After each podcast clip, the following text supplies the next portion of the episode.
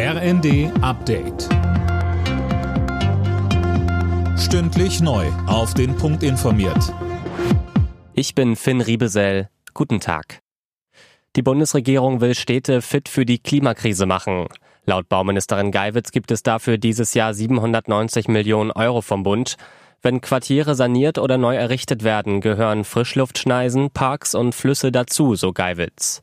Gerade Städte heizen oft schneller auf als ihr Umland, so Daniel Hertel vom Helmholtz-Zentrum für Umweltforschung in Leipzig. Man hat eben viele versiegelte Flächen, Beton, Glas, Metalloberflächen, die können viel Wärme speichern, die wird dann verzögert wieder abgegeben in der Nacht und damit kühlt sich die Stadt einfach auch nicht so schnell ab. Und dann hat man in der Regel auch dunklere Farben in den Städten, sodass also hier auch mehr absorbiert wird an Strahlung als als reflektiert wird einfach.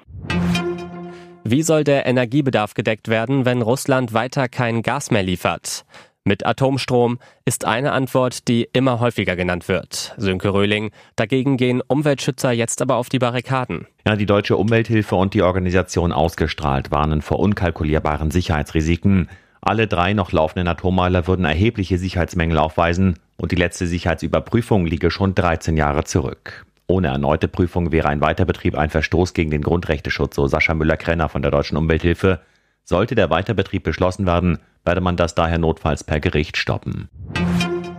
Nach Familienministerin Paus hat sich auch Finanzminister Lindner für weitere Entlastungen ausgesprochen. Während Paus Familien über das Kindergeld entlasten will, denkt Lindner über eine Erhöhung der Pendlerpauschale nach.